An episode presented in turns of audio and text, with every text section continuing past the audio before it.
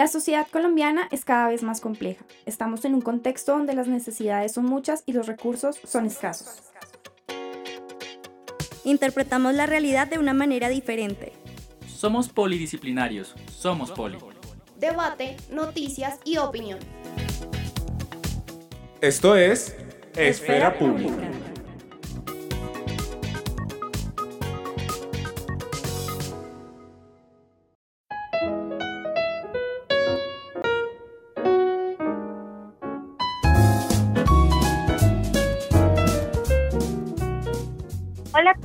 Bienvenidos a nuestro programa de Esfera Pública. Con muchos más temas de opinión, eh, de, de actualidad, en donde cada eh, ocho días nos reunimos pues, para tratar diversos temas, como siempre, con unos invitados eh, súper especiales. Entonces, el día de hoy, eh, con un enfoque también súper importante, quiero darles la bienvenida a todos nuestros oyentes también eh, darle un saludo muy especial a mi mesa de trabajo, eh, a Cristian desde nuestro máster productor. Y pues quiero saludar eh, en primer medida a mi profesor Alejandro Toca. ¿Cómo te encuentras al día de hoy? Hola Diana, Cristian, Jason y al profesor que nos acompaña hoy, el profesor Eduardo Dávila. Muchas gracias, muy bien eh, muy expectante este tema que es bien, bien eh, interesante para los que en esta nueva temporada nos hemos tratado de enfocar mucho, por lo menos estos primeros programas, en el, eh, en el tema de los jóvenes. Creo que es un tema esencial para tratar y que necesita ciertas claridades. Entonces, muy expectante de lo que nos trae hoy el programa y nuestro invitado. Claro que sí. Jason, ¿cómo estás hoy? Hola, muy buenas tardes a todos. A Diana, al profesor Giovanni, a nuestro invitado y a todos nuestros oyentes que nos escuchan el día de hoy. Eh, decirles que hoy es un muy buen programa, un muy buen tema, maravilloso invitado y pues espero que disfruten del tema de hoy. Claro que sí, y pues quiero saludar a mi profesor Eduardo Dávila, que es nuestro invitado el día de hoy. Ya ahora les voy a contar eh, de quién se trata, profe, cómo, cómo te encuentras. Bienvenido como siempre aquí a nuestros micrófonos. Buenas tardes Diana, me encuentro muy bien, muchas gracias. Agradecerle al profesor Alejandro, a, Diana y a Jason por esta invitación, esta oportunidad que me permiten aquí compartir e interactuar con temas de actualidad que son de mucho interés para el país y ojalá en la medida de poder em, proveer información importante para nuestra audiencia con el ánimo de poder eh, entender un contexto mucho más amplio acerca de la situación actual del país en términos económicos. Muchas gracias. Claro que sí, muchas gracias, profe. Y pues a todos nuestros oyentes, como siempre, la invitación a participar con hashtag Esfera Pública Radio, Poliempleo Joven, Administración Pública y participar en nuestras redes sociales de la emisora y Twitter, que son eh, arroba esfera poli y en Twitter, en Instagram, perdón, como emisora poli. También contarles algo súper chévere a todos ustedes que ya nos encuentran en, em, en Spotify y el otro se me olvida el nombre, si me ayudas Jason o profe. Estamos en Anchor ahora.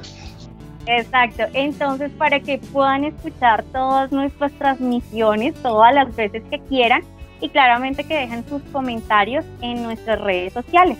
Entonces ya para empezar quiero contarles eh, a todos que el profesor Eduardo Dávila es magíster en economía con experiencia en contratación estatal, sistema integrado de información financiera de entidades públicas, es administrador público de la Escuela Superior de Administración Pública especialista en análisis de políticas públicas con experiencia en la formulación, ejecución y evaluación de proyectos para el sector público y privado. Entonces, para el tema de día de hoy, súper eh, acorde que nuestro tema, como ustedes lo han visto en nuestras redes y en, y en nuestros banners de publicidad, temas mercado laboral y empleo joven. Entonces, eh, como les decía, entonces eh, vamos a estar con este tema, profe Alejo. Bien, muchas gracias Diana. Eh, otra, otra cuñita rápido, también vamos a estar pronto en Apple Podcast, entonces va a ser también la posibilidad que nos escuchen por ahí. Bueno, eh, como les contaba al principio, hemos hecho un par de programas, o con este será un par de programas, eh, enfocados sobre todo en una población que hoy en día afortunadamente ha llegado a la agenda pública, ha llegado eh, a los oídos eh, sus necesidades de, por lo menos estas preocupaciones al gobierno, al Estado y a la misma sociedad. Son los jóvenes, los jóvenes que en cualquier país eh, hacen parte de la riqueza intelectual y productiva de cualquier país. Entonces, ha llegado enhorabuena a la agenda pública, el presupuesto de la nación desde hace un par de años se destina eh, en buena medida a la educación de los jóvenes. Esperamos que siga así, que se amplíe ese presupuesto. Y en este momento estamos hablando de eh, la iniciativa del gobierno de eh, crear empleo joven. digamos que las últimas noticias han sido que se han creado al menos 55.103 plazas de trabajo de trabajos para jóvenes. Estas plazas son en, su, en el 25% de, digamos que el pago de la nómina es asumido por el Estado, lo que quiere decir que es subsidiado. Habría que ver, las preguntas están, digamos que en términos de cómo está esa oferta laboral para los jóvenes, cuánto, cuál va a ser el impacto de, este, de esta medida, porque es una medida que es temporal, que se, se realiza, se lleva a cabo eh, teniendo en cuenta pues el tema de la pandemia, de muchas afectaciones y sobre todo de las demandas de los jóvenes por un mejor futuro. Entonces, eh, vamos a hablar hoy de eso, vamos a hablar con el profesor eh, Eduardo acerca del tema de eh, mercado laboral en general. Vamos a, utilizar un poquito de, términos técnicos, pero también vamos a, tener otras participaciones un poco más cercanas al lenguaje común para que todos podamos tener, esa información y podamos, eh, digamos que, eh, entenderla de manera que podamos eh, estar al día frente a, ese, frente a esta nueva iniciativa. Vamos a ver qué tan realista es, cuáles podrían ser sus efectos y cuáles son las, digamos que las perspectivas, al menos, al menos al mediano plazo. Entonces, ese es nuestro tema, empleo joven y mercado laboral. Claro que sí. Y para eh, darles también un inicio eh, respecto a, lo, que, lo que vamos a tratar en nuestro programa, vamos a escuchar eh, una noticia de Canal Capital, que es la entrevista a Nicolás Uribe, el presidente de la Cámara de Comercio de Bogotá, el primero de septiembre del 2021, que nos habla un poquito sobre la situación del empleo en Bogotá. Entonces, vamos a escuchar. Y precisamente para hablar de generación de empleo en la ciudad y de las alternativas que facilitan la reactivación económica, nos acompaña el presidente de la Cámara de Comercio de Bogotá, Nicolás Uribe. Cordial saludo y cuál es la situación en la capital. Doctor Juan Carlos, muchas gracias a usted. Un saludo para todos. Y la verdad es que hay mucho trabajo por hacer en materia de reactivación. Y la reactivación es una obsesión eh, desde el punto de vista social porque la creación de empresas lo que permite es, y el funcionamiento de las empresas, lo que permite es reactivar y recuperar los empleos perdidos y por supuesto también los ingresos de millones de ciudadanos. Y obviamente cuando uno se adentra en, las consecuencias de la pandemia, hay un par de grupos poblacionales que han sufrido con mayor intensidad las dificultades de la pandemia y estos son los jóvenes y las mujeres. Y las mujeres jóvenes, por supuesto, eh, con eh, un acento importante, pero las mujeres en general por retroceso de lo que ha significado el ser mujer en una sociedad machista como la nuestra y por las tareas de la economía de cuidado.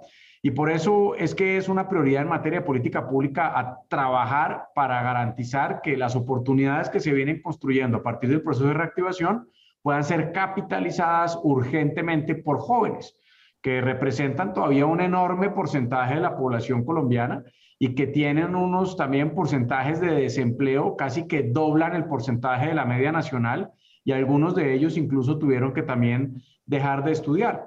Luego, esa es una clara prioridad en la que nosotros estamos concentrados y ahí tenemos diversidad de acciones en las que estamos trabajando. Hoy ustedes participan en dos escenarios importantes. Uno es el Invest in Bogotá, que ofrece cerca de políticas de la renuncia de la ministra de las TIC. Jason.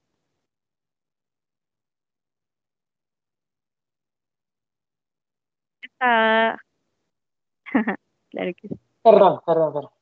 Bueno, hace apenas una semana, el viernes 3 de septiembre, el panorama político de la ministra de las TIC, Karen Abudinen, era muy distinto al de hoy.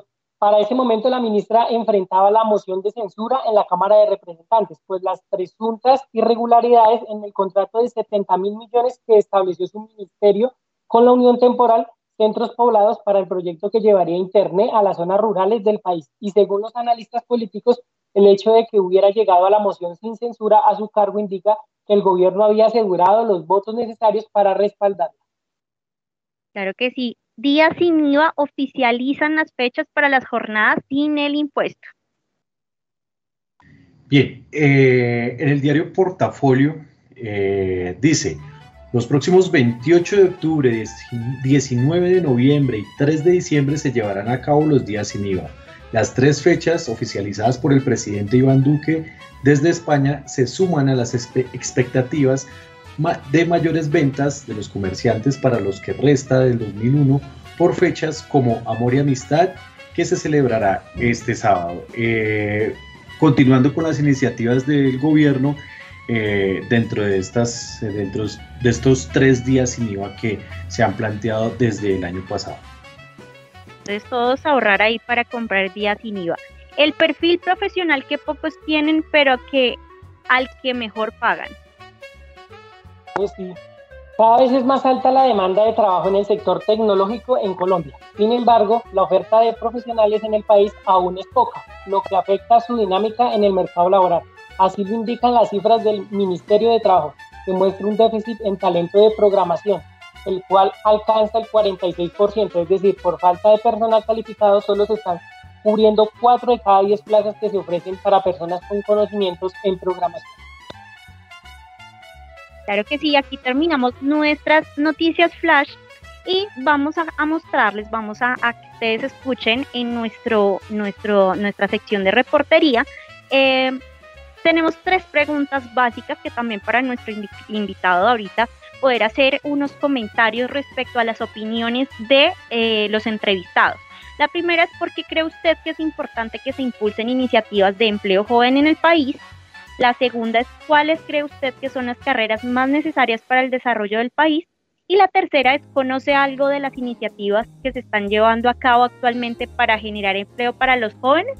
Entonces vamos a escuchar qué nos dicen nuestros entrevistados. Bueno, tu pregunta, ¿por qué crees que es importante que se impulsen iniciativas de empleo para el joven? Es muy importante, ¿no? Porque yo creo que en este momento de la economía impulsar a un joven a que estudia, que tenga sus estudios universitarios, a tener un buen trabajo, un buen proyecto de vida, eh, va a tener sus prestaciones de servicios, sus antías, todo lo necesario. Yo creo que es muy bueno, ¿no? Una oportunidad a ellos, ya que pues ellos son como se dice los jóvenes del mañana me parecería muy bueno e interesante que, las empresas empiecen a fijarse mucho en los, jóvenes, así no tengan experiencias laborales, ¿sí? porque una empresa ahora pide una experiencia laboral de dos, tres años, me parece que es muy buena iniciativa para que este hombre salga adelante, ¿sí? no tengamos que emigrar a otro país. Respondiendo a tu pregunta, me parece muy importante que se apliquen estas iniciativas para el empleo joven. Eh, obviamente mayores de edad que apenas eh, empiecen su vida universitaria, que se les pueda dar alguna oportunidad laboral para poder empezar a, a surgir dentro del campo laboral en lo que sea, puede ser, o un empleo digno. También para los, para los jóvenes que también salgan de las universidades, me parece muy bueno que, sal, que tengan buena oportunidad al momento de, ejercer su carrera, ya que muchas veces se sale de la carrera, se sale de, la universidad con su título y pues no hay muchas oportunidades laborales, ya que muchas empresas piden o muchísima experiencia o requieren muchísimos muchísimos requisitos, valga la redundancia, en cuanto a la empleabilidad. Entonces me parece muy bueno para incentivar al joven a que entre en el campo laboral, pueda ejercer su, su carrera o pueda adentrarse para empezar a generar ingresos, ya sea de manera individual o para ayudar a la, a la familia o con, o con, quien conviva. Cosa que sería muy, muy buena, ya que pues digamos en mi, en mi caso personal, eh, son muy pocas, muy pocas las oportunidades que hay en el país en donde requieren mucho, mucha experiencia o simplemente a veces la hoja de vida tiene muchísima experiencia y no lo reciben porque no tienen cómo pagarle, etcétera. Entonces sí me parece muy, buen, muy buena iniciativa. Esa sería pues mi razón. A la pregunta, ¿por qué cree usted que es importante que se impulsen iniciativas de empleo joven en el país? Pues considero yo que realmente, más allá del incentivo a generar iniciativas para que haya más asequibilidad al empleo de los jóvenes, lo que de fondo se debe intentar de estructurar y se debe desarrollar a nivel gubernamental e incluso legislativo es que nuestros jóvenes empiecen a tener esa iniciativa de generación de riqueza, de bienes y de servicios. Precisamente cuestión esta que hará que la sociedad del mañana tenga una economía más consolidada y pues un país casi que por antonomasia desarrollado o por lo menos más cerca a estar a un país de primer mundo. Yo creo que eso es lo que hará que el país eh, en primera medida pues se pueda desarrollar el aumento significativo de la economía mediante qué iniciativas que incentiven a la generación de riqueza por parte de estos muchachos que el día de mañana pues van a ser los que estructurarán un nuevo país. Bueno, aquí a mis invitados a mi, a mi mesa de trabajo opiniones al respecto de esta primer pregunta de nuestros entrevistados. No sé, profe Alejandro, profe Eduardo, Jason. Bueno, yo creo que eh, sí hay una buena expectativa, esto genera muy buenas expectativas. Como hablábamos eh, en, estos dos, en estos programas eh, la vez pasada, esto también es un termómetro. Aquí hay mucho en juego. Se está, bueno, claro que este gobierno ya se está acabando, ¿no? Pero eh, va a quedar buena parte en juego las expectativas que se han creado frente a los jóvenes. Esta es una iniciativa, es una iniciativa temporal, eh, se está tratando de tapar una, una especie de hueco que hay, pero lo que no se puede jugar es con las expectativas de los jóvenes. Los jóvenes están muy, muy atentos de lo que se les promete y de lo que se les incumple. Entonces, esas son, eh, digamos que eh, eh, es lo que yo recojo de estas primeras observaciones que hacen nuestros invitados. Claro que sí, profe Eduardo, ¿qué nos dirías tú? Sí, señora, frente a las observaciones que nos hacen los, los entrevistados, diría que es una necesidad y debe ser una prioridad del, los del gobierno nacional y el gobierno local, puesto que de allí se va a derivar eh, elementos para que se pueda generar un crecimiento económico. Recordemos que el crecimiento económico se logra a partir del consumo, pero si las personas no tienen ingreso no pueden consumir. Consumir implica educación, consumir vivienda, consumir servicios públicos. En la medida que el Estado estimule el consumo, va a tener eh, menos eh, necesidad de otorgar subsidios y eso eh, en una economía abierta pues nos va a traer una estabilidad y una competitividad en la región y por esa razón se vuelve importante para que las personas jóvenes tengan ese, esa oportunidad al empleo y contar con ese ingreso es significativo para un bienestar. Claro que sí, Jason. Bueno, pues yo voy a hablar desde mi experiencia y como persona joven. Es muy difícil eh, nosotros como jóvenes acceder a un empleo. Eh, antes de la pandemia, eh, yo no soy de Bogotá, llegué a Bogotá a estudiar, a tratar de conseguir un empleo para poder ayudarme con los gastos que genera la universidad, ¿no?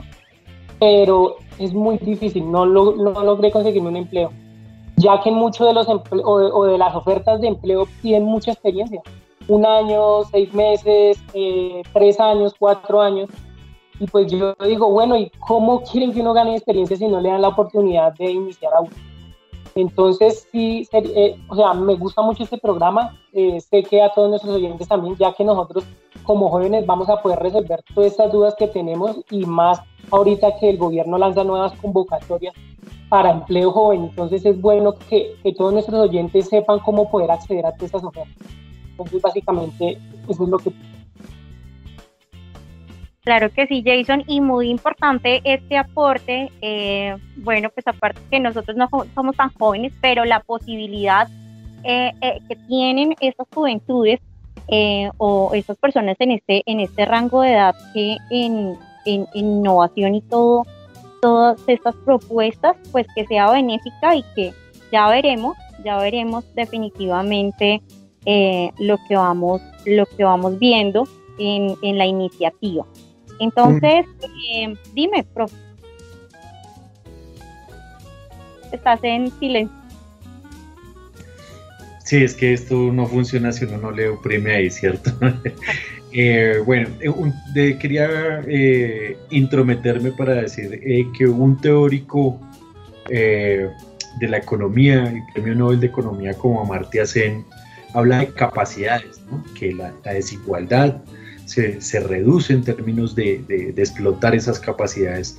Los jóvenes están llenos de capacidades, llenos de nuevos conocimientos, llenos de, mucha energía y eso no se puede, eso no lo puede desperdiciar un país. Estaría desperdiciando muchísimo si se sigue dejando que los jóvenes eh, puedan ser presa fácil de la criminalidad o eh, sean cerebros fugados. No podemos seguir en esto. Claro que sí. Y bueno, y pues antes de continuar con nuestro programa, vamos a ir con una pequeña pausa y ya volvemos con ustedes.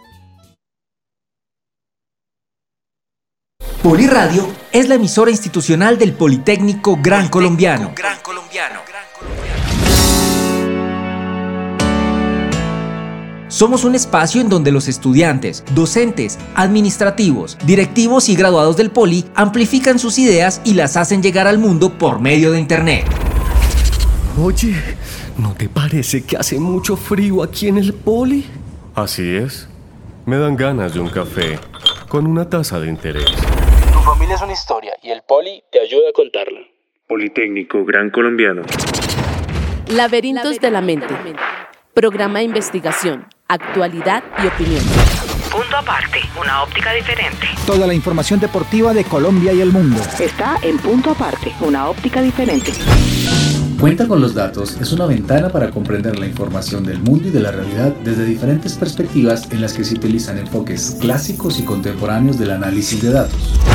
Somos una emisora educativa universitaria donde promovemos la cultura, la ciencia, la información y los valores institucionales. Poliradio, es miembro de la Red de Radio Universitaria de Colombia. Tú eres parte de la emisora del Poli.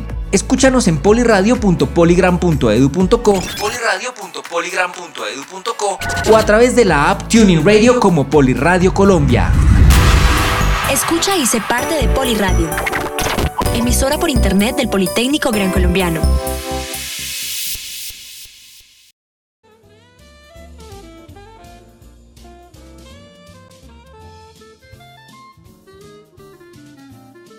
Bueno, volvemos nuevamente aquí a nuestro programa Esfera Pública con este tema tan importante para todos nuestros jóvenes, que es esas activaciones de mercado laboral y empleo para ellos. Entonces, antes, ya entrando en materia, vamos a escuchar nuevamente eh, la entrevista a Nicolás eh, Uribe, donde nos habla de empleo y género, entonces esta vez para las mujeres.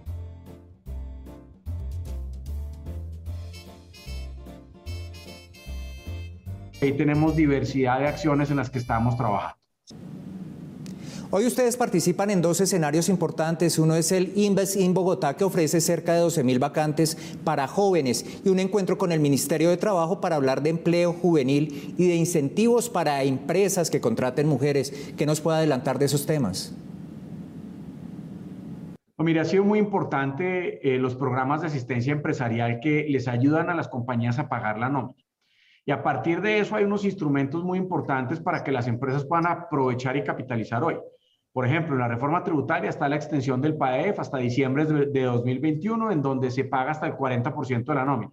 Pero para el caso de jóvenes entre los 18 y los 28 años de edad, lo que existe es un apoyo adicional que tiene que ver con un subsidio que se paga para que se puedan contratar y privilegiar la contratación de los jóvenes.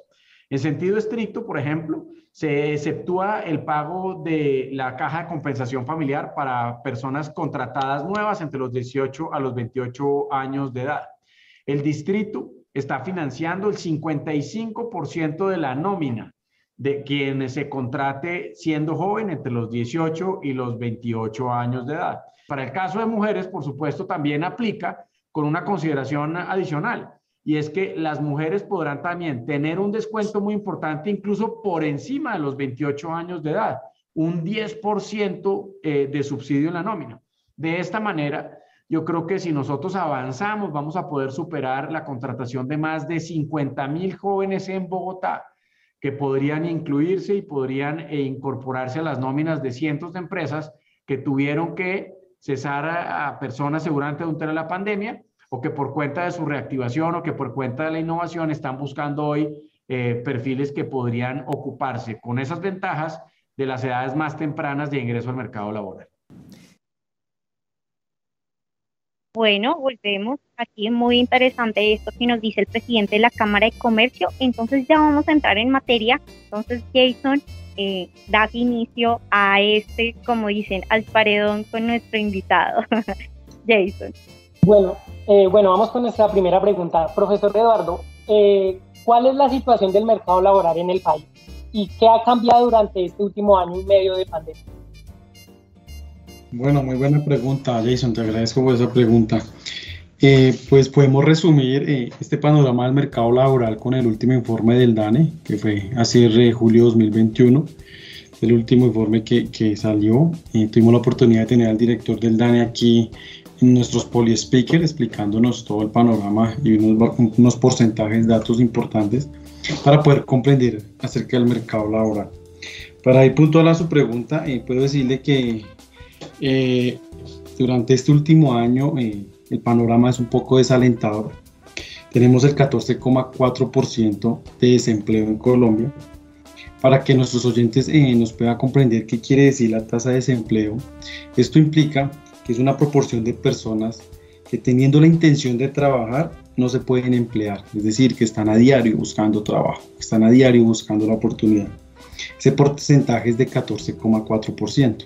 Es importante rescatar que la vacunación eh, ha sido eh, muy positivo para la reactivación económica, para la generación de empleo, razón por la cual que si comparamos eh, junio 2021 versus junio 2020, el desempleo descendió un 5,9%, que es significativo y la idea es mantener esos ritmos de, de generación de empleo. También le puedo decir que la población ocupada eh, pasó de, del 2020 de 18 millones a 20,6 millones de personas que se encuentran actualmente ocupadas. La pregunta sería entonces de esos 20 millones, ¿cuántos están formalizados y qué porcentajes es informal? Que más adelante podríamos revisarlo. Y la población desocupada actualmente es de 3,5 millones de personas eh, que están buscando eh, una oportunidad de trabajo. Entonces, dicho eso, eh, podemos decir que es importante eh, crear por lo menos 2 millones de puestos de trabajo para llegar a niveles de 2019, es decir, antes de pandemia. Entonces el reto es importante y ese sería el panorama en términos de cifras eh, en cuanto al mercado laboral.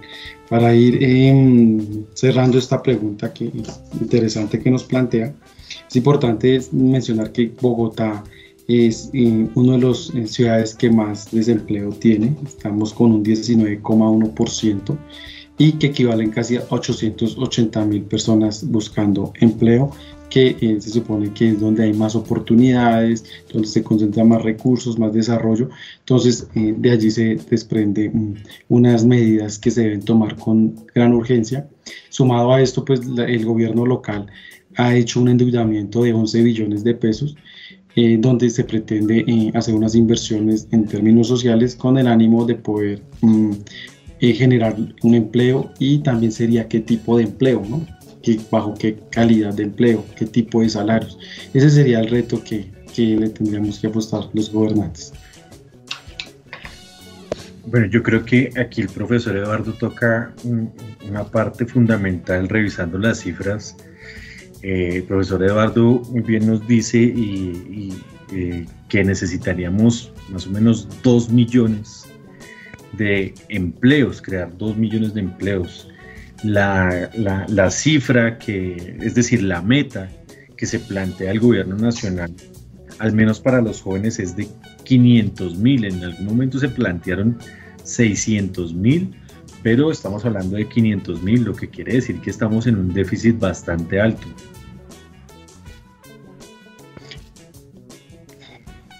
Correcto. Eh, y por eso eh, lo importante del presupuesto general de la Nación 2000, vigencia 2022, que se convierte en ese instrumento para poder realizar unas inversiones en sectores estratégicos que permitan realmente eh, generar y eh, acercarnos por lo menos a los 2 millones de puestos de trabajo.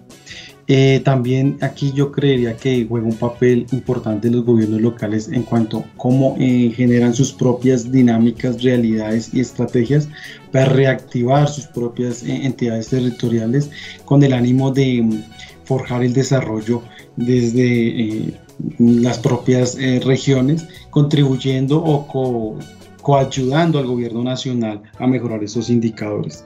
Entonces, la agenda locales de reactivación se convierten en un instrumento esencial para superar el desempleo y algo muy importante que de esos 2 millones de puestos de trabajo se plantee también reducir las brechas entre hombres y mujeres porque las más afectadas en este tema de desempleo eh, fueron las mujeres.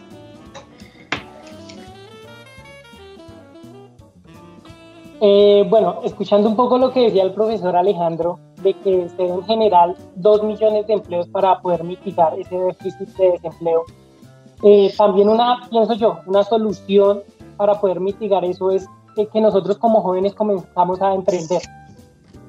Nosotros, yo en este momento me encuentro, hablo desde mi experiencia personal, me encuentro en un proceso de emprendimiento. Sé que es muy difícil emprender en Colombia, no es fácil, se presentan muchas dificultades en el camino, voy casi en un proceso, bueno, todo este año en, en un proceso de emprendimiento se me han presentado un poco de dificultades, pero qué bueno que nosotros como jóvenes comenzamos a, a emprender y a, y a poder generar empresas que estas mismas puedan generar más empleos. Entonces pienso que para mitigar ese déficit de desempleo nosotros como jóvenes también podemos comenzar a emprender. Listo, lo que Jason me parece, eh, lo que menciona me parece muy importante y, tiene que ser una política de Estado eh, apoyar el emprendimiento, pero también toca eh, bajo una, óptica realista, el emprendimiento tiene una curva de despegue. La generación de empleo se va a lograr en un mediano plazo o un plazo muy, muy prolongado. Por eso, por eso mientras despega el emprendimiento que de ahí se genera un crecimiento, claro que sí. Por esa razón, yo creo que es inmediato, urgente, la reactivación en el comercio, en el transporte y en el sector hotelero. En la medida que comencemos a reactivar la economía de manera inmediata, vamos a lograr a la par capacitando o invirtiendo en educación que esos emprendimientos eh, empaten con esa reactivación y a su vez eh, lograr una economía competitiva. También considero que ya para eh, dar una solución estructural al desempleo, no de que proveamos X cantidad de empleos porque tenemos una crisis inmediata y, y solucionar el problema, no, para generar una solución estructural y a largo plazo debemos comenzar a pensarnos en el comercio exterior, cómo vamos a competir internacionalmente con los mercados. Pensarnos una reforma pensional que es urgente y una reforma laboral que es urgente para el país. Entonces, si realmente le queremos apuntar a toma de decisiones serias, de fondo y que van a perdurar a largo plazo, debemos plantearnos esos tres pilares. La competitividad en el comercio internacional, una reforma pensional y una reforma laboral que creo que está dentro de la agenda del Congreso.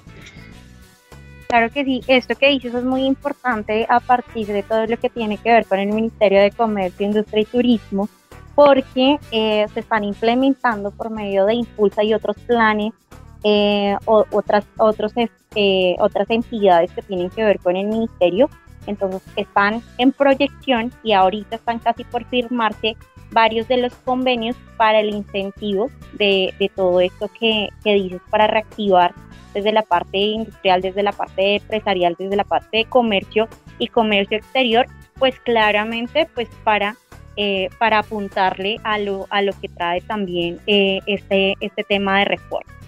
Bueno, para que cerremos allí nuestros comentarios, vamos a ir a nuestra segunda parte de reporterías, donde eh, vamos a escuchar lo que nos dijeron nuestros entrevistados respecto a las, a las profesiones que necesitamos para las nuevas ondas, como dicen por allí, para lo nuevo que viene para nuestro país. Y adicional, si conocen eh, de temas o conocen de procesos innovadores para nuestros jóvenes. Entonces vamos a escuchar a nuestros entrevistados, ya volvemos. En cuanto a la pregunta que se menciona con anterioridad, creo que las carreras más necesarias para el desarrollo de nuestro país, de Colombia, son carreras eh, enfocadas al tema científico, al tema de investigación, eh, también enfocadas muy al tema de la salud mental, independientemente que pues sí, hay un gran, eh, una gran masa de psicólogos y demás, es importante eh, poder invertir en este tema de salud mental. Adicional a ello, pues a todo el desarrollo social que realmente se requiere para, para el mismo. Hola, buenas tardes. Bueno, realmente no tengo conocimiento de cuáles son esas iniciativas que se están llevando a cabo. Sin embargo, eh, considero que sí sería importante conocerlas, ya sea pues de forma o a modo personal, e incluso eh, contar pues con esta información para poder brindarle alguna orientación o ayuda a alguno de nuestros amigos, allegados, familiares que en este momento pues están pasando por una situación difícil y que necesitan de un empleo pues para mejorar su condición de vida. Hola, buenos días. No, mira que no conozco ninguna iniciativa. Sí me gustaría conocerlas porque tengo eh, dos o tres personas que no tienen experiencia, tienen estudio, pero no tienen experiencia laboral y pues están en búsqueda de empleo. Entonces, pues la verdad sí es un poco difícil, más que todo para estas personas, eh, pues tener su primer empleo. Entonces sí, Sería bueno conocer las iniciativas, la verdad hasta el momento no sé nada al respecto. Bueno, ahí ustedes escuchan los comentarios de nuestros entrevistados, lo que nos decía en nuestra primera entrevistada, que se nos, se nos corrió aquí un poquito el audio, que eh, en el país se necesita mucho ciencia, innovación, tecnología y adicional que se apunte a la salud mental eh, o, cosas eh, o carreras enfocadas a la salud mental, pues dado eh, toda la secuela que tenemos de más de año y medio de pandemia que afectó grandemente y en gran medida este tipo de condiciones. Entonces, esos, esos fueron nuestras segundas opiniones. Entonces, no sé ustedes qué quieren hacer, qué comentarios quieren darme al respecto. No sé, profe Alejandro, profe Eduardo, Jason. Bueno, siempre está este tema de hacer llegar la, información, ¿no? Vemos que la gente, a ver, esta información no simplemente debe llegarle a los jóvenes, debe ser generalizada, porque como decía una de nuestras entrevistadas, ¿no?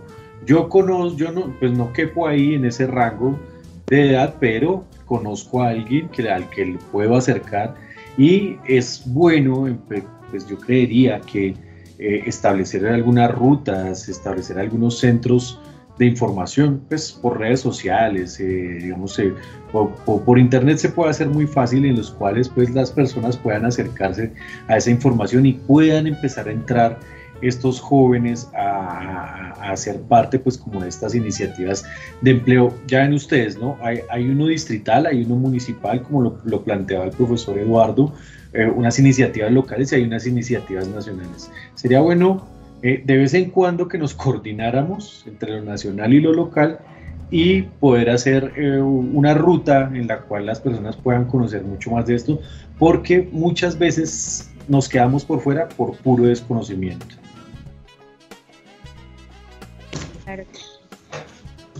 Sí, indudablemente lo que dice el profesor Alejandro es importante, la comunicación, cómo eh, se comunican los gobiernos con, su, con la sociedad, cómo le llego a la sociedad, cómo le llego al joven, cómo le llego al empresario. Entonces, en la medida que yo, eh, que los gobiernos, el gobierno nacional y los gobiernos locales logren transmitir esa información, pues seguramente se van a gestar mayores oportunidades porque la información es un instrumento de toma de decisiones. Entonces, si el, joven se entera de estos programas, de estas oportunidades, y las empresas ven en estos programas oportunidades de crecer, muy seguramente se van a sintonizar y van a ofrecer eh, la oferta laboral de, de, esos jóvenes que están requiriendo emplearse para poder contribuir de una manera formal a la economía y por supuesto al crecimiento.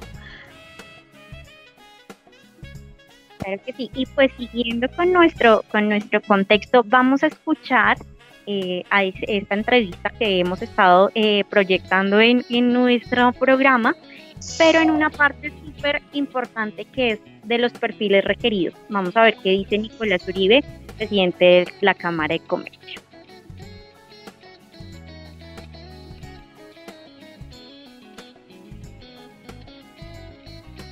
Trabajadores y profesionales que en este momento de reactivación está requiriendo Bogotá? No, mire, hay mucha, hay mucha demanda de diferentes perfiles, pero claramente existe un potencial enorme alrededor de los temas de tecnología.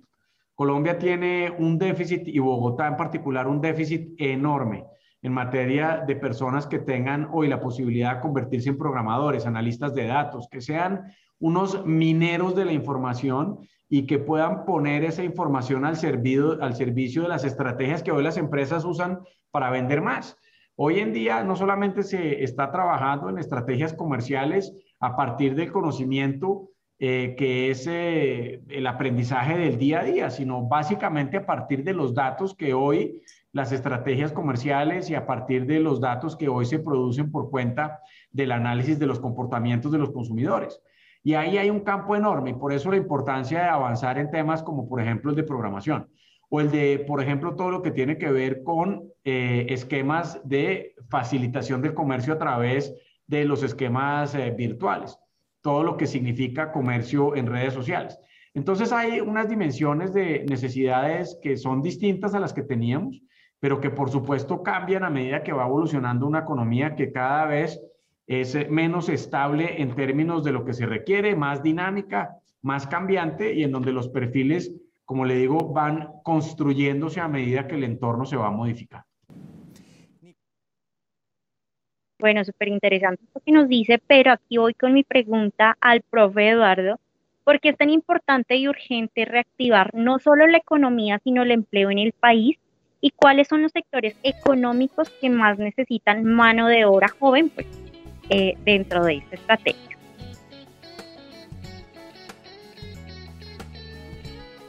Perfecto, Diana, gracias por tu pregunta. Pues, de acuerdo con lo que planteas, es importante primero identificar los sectores económicos que más mano de obra necesitan. Eh, empleo joven eh, y encontramos el comercio, el transporte y el sector hotelero. ¿Por qué? Porque estos tres a su vez me va a permitir potenciar el turismo. También se hace importante la construcción porque la construcción eh, genera unas dinámicas económicas porque para construir, eh, digamos, vivienda, infraestructura requiero acero, cemento y mano de obra. Ahora, si me habla de, de, qué sectores, eh, de por qué es tan importante y urgente reactivar la economía en el, a partir del empleo, se deriva de que conocemos que el PIB, que es el que nos indica en los ritmos de crecimiento y nuestra posición en términos económicos frente a la región y el mundo, pues eh, tiene implícito el consumo, la inversión, el gasto público, las importaciones y las exportaciones. Y el consumo no se va a lograr si las personas no tienen ingreso. Entonces, el consumo se logra en la medida que yo empleo a las personas, en la medida que yo le doy ingresos a las personas. Y si las personas van a consumir llámese educación, servicios públicos, llámese eh, hotel, eh, sector hotelero, lo que sea. Eh, ¿Qué va a suceder? Las empresas van a necesitar ampliar sus niveles de producción y van a requerir más mano de obra. y por ende van a tener más utilidades para reinvertir. Entonces el empleo se convierte en un eje fundamental en la medida que le podemos proveer y garantizar ingresos a, los ciudadanos y estos a su vez lo que van a hacer es mm, impactar la cadena de producción eh, y van a, generar o, o, ello implica más empresas, más sedes, más inversiones y ojalá pues traer inversión extranjera para que nos permita crecer a unos ritmos mucho más acelerados. Bien, eh, a partir de lo que dice el profesor Eduardo y lo que nos hablaba el, el, director, el presidente de la Cámara de Comercio, eh, habría que, decir dos cosas. Una es que pues, es Bogotá, estamos hablando de Bogotá, según pues, lo que nos plantea. Eh, y, muy interesante esa, comparación, ¿no? lo que nos plantea el presidente de la Cámara de Comercio y lo que nos plantea el profesor Eduardo. ¿no? Son dos visiones eh, del, del, empleo joven, pero que están muy en, eh, en, la línea de lo que necesita el país. Recordemos que el país es un país de regiones y de unas grandes, eh, digamos, diferencias a nivel local. No es lo mismo lo que necesitan los jóvenes en La Guajira que lo que necesitan al sur del país, al interior del país. Y lo que estoy diciendo es una tautología, pero muchas veces no se entiende así. Entonces, por un lado, los jóvenes, que son los más cercanos a la tecnología, eh, tienen un gran potencial. Y algo que decía el profesor Eduardo, que en lo que yo estoy de acuerdo, y es en cuanto a la demanda de eh, puestos de trabajo que, puede generar una inversión extranjera. ¿no? Ya hemos visto, llegó Amazon, lo, último que creo que, va a llegar es IKEA o IKEA, una, una compañía eh, europea. Eh, y, los, y, los jóvenes están muy, muy en esa onda. Estas son compañías que utilizan mucho la tecnología, que, está, que, los entienden, que, que, los absorben. Entonces yo creo que eh, estas dos visiones, Diana y, compañeros y, y a nuestros radioescuchas, creo que se complementan muy bien.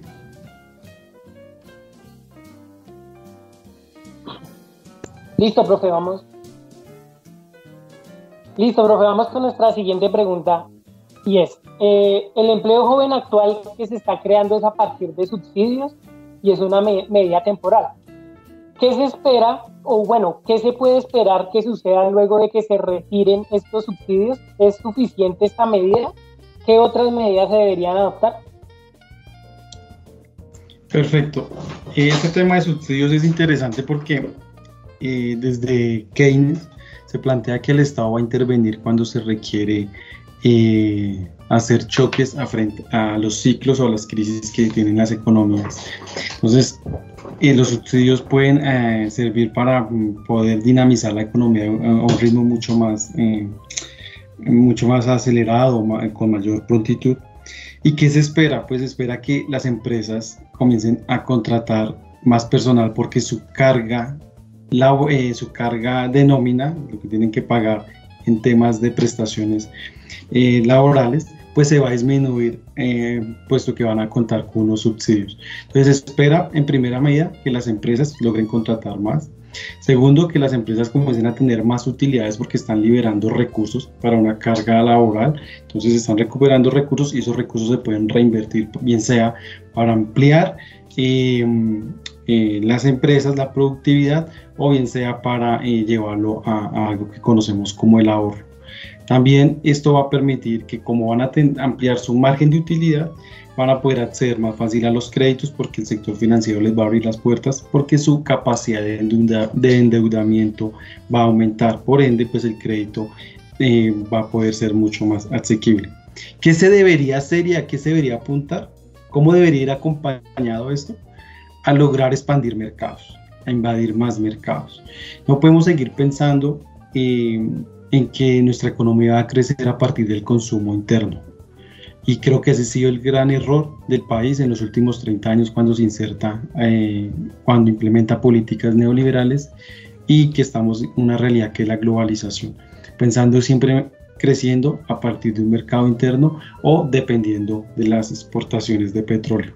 Debemos comenzar a fortalecer aquellos sectores que realmente pueden competir a nivel internacional.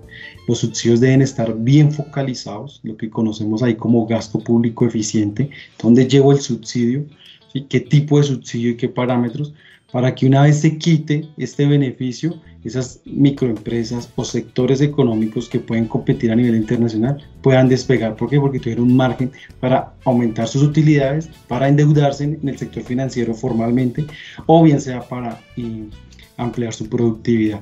Entonces yo creo que eso debería ser acompañado los subsidios con un programa serio, económico, eh, por parte del gobierno nacional que nos permita competir y realmente ahora sí insertarnos en la globalización, porque si no nos vamos a insertar ahorita, si no tomamos medidas estructurales, dígase que esto va a ir de mal en peor, porque eh, no hemos sido capaces de competir de manera eh, significativa en estas dinámicas de la globalización o de los mercados internacionales. Bueno, eh, gracias, profesor Eduardo. Como siempre, digamos que percepciones, digamos que no, nos da luces para eh, clarificar nuestros análisis y generar otros, ¿no? Nos dejan también muchas, eh, muchas preguntas por resolver. Eh, lastimosamente, como siempre, y Diana, que es una tiranía con esto del tiempo, pues se, se, nos acaba el tiempo, ¿no? Entonces, em, no, yo creo que lo, que habría que decir sobre esto es que hay que esperar los impactos, hay muchas esperanzas en esto, yo creo que no se puede, eh, eh, digamos que fallar o fallarles más a los jóvenes, creo que eh, se puede seguir insistiendo, será incipiente en este momento, pero esperemos que, esto rinda los frutos. Entonces, nada, yo quisiera pedirle el favor a nuestro invitado que que nos dejara algo de bibliografía o alguna recomendación, documentales, eh, videos por YouTube, eh, libros, etcétera, que nos pudiera ayudar a complementar esta información. Claro que sí, profe. Y mis referentes eh, teóricos es Blanchard, Romer y Varian, que hace unos estudios de la macroeconomía muy interesantes, donde nos plantea los aspectos más importantes para que las economías puedan crecer y hacer frente a diferentes crisis económicas. Eh, de allí que surge la teoría económica y la que se implementa en los Estados Unidos, primera economía pues, a nivel mundial, y que eh, nos invita a tomar decisiones macroeconómicas y considerar las diferentes variables que son importantes y que impactan a, a tener un crecimiento económico sostenido, que es lo que conocemos como, como el PIB, Producto Interno Bruto, en la medida que este crezca, pues va a aumentar la competitividad del país. Claro que sí, muchísimas gracias, profe, como siempre, eh, por estar aquí en nuestros micrófonos y ya llevando a cabo eso de lo de tirana y, cosas por el estilo, quiero darles mis avisos parroquiales de, de, la semana. Entonces, la invitación al semillero Politella, Democracia y Participación Ciudadana. Entonces, allí pueden escribir a gtoca.poligram.edu.com a todos los estudiantes, invitarlos a participar de las mesas Speakers y la clase espejo, Estado y Nueva Administración Pública, cuáles son los retos de la administración pública bajo el actual panorama de incertidumbre, será el 24 de septiembre a las 18 horas Argentina-Chile, 16 horas Colombia-México con el profesor Alejandro Toca, eh, profesor pues de nuestro programa. Y pues aquí mi compañero de mesa de trabajo. Entonces, como siempre, agradecerles a ustedes, a Jason, al profesor Alejandro, a nuestro invitado, eh, profesor Eduardo, a Cristian, nuestro, más, eh, nuestro máster, invitarlos a todos, ya les, ya les doy la palabra para que se despidan, invitarlos a todos en nuestro próximo programa y a nuestras redes sociales, el poder escuchar nuevamente por nuestros podcasts eh, estos programas que hemos emitido, a nuestra fiel audiencia, los que nos ayudaron con estas entrevistas y toda la parte de reportería a Jason y a mí, como siempre nosotros ahí molestándonos con nuestras preguntas. Entonces, em, profe Alejo, eh, Jason, profe Eduardo, unas palabrillas finales antes de dar el cierre. Yo creo que el profe Eduardo que que nos despida, por favor. Claro que sí, yo quiero terminar de pronto eh, colocando la esperanza de que esos subsidios nos permita eh, reducir la informalidad laboral, también promover a las empresas a que se, que se inserten al sector formal, porque de pronto los subsidios se vuelven tan atractivos que aquellas empresas informales pueden también llegar a formalizarse con el ánimo de hacerse beneficiarios de dichos subsidios y también en pues, el empleo informal puede disminuir y pasarse al empleo formal porque van a recibir mayores oportunidades, eh, mayor estabilidad y unos mejores em, estándares de calidad que, que, es la función esencial del Estado. Entonces con eso, eh, con la esperanza y la ilusión de que estas medidas macroeconómicas que se están planteando a nivel local y nacional eh, realmente contribuyan a un crecimiento económico porque se requiere con urgencia. Vemos que eso también está golpeando la inseguridad del país. En las grandes capitales pues se está viendo unos niveles de inseguridad nunca antes visto. Entonces, eh, con la ilusión y la esperanza de que el país todos galemos para un mismo lado y llevemos a esos niveles de crecimiento significativos que necesitamos. Muchas gracias. Profe Alex, despedir. Bueno, no, muchas gracias profesor Eduardo, Jason, Cristian y a ti Diana eh, por este eh, espacio que creamos eh, cada, cada, viernes, invitarlos a que nos escuchen en Spotify, en Anchor y pronto en Apple Podcasts. Entonces, este episodio estará también disponible para que ustedes se lo puedan repetir. Muchas gracias y buen día para todos. Jason. No, agradecerle a todos nuestros oyentes, al profesor Eduardo. Y yo sí quiero hacer una pequeña invitación. Y es a todos los jóvenes a que por favor se ilustren, estudien, eh, porque cada vez este mundo se vuelve más competitivo. Y cada vez las empresas van a requerir más y más y más. Entonces esa es mi pequeña invitación. Claro, y para finalizar, entonces a Fernanda, a Ana, a Tatiana, Jonathan, a Ricardo, bueno, a todos los que dieron nuestras opiniones en sus entrevistas, eh, agradecerles por la audiencia, a todos los que se me quedan por fuera, una despedida súper especial. Los esperamos en el próximo programa. Tendremos la nueva reforma tributaria para que se animen. Va a ser súper interesante con nuevos invitados, con buenos invitados y como siempre, recordarles que estén atentos a nuestras redes sociales y decirles chao a un programa más de Esfera Pública. Chao, chao. Gracias.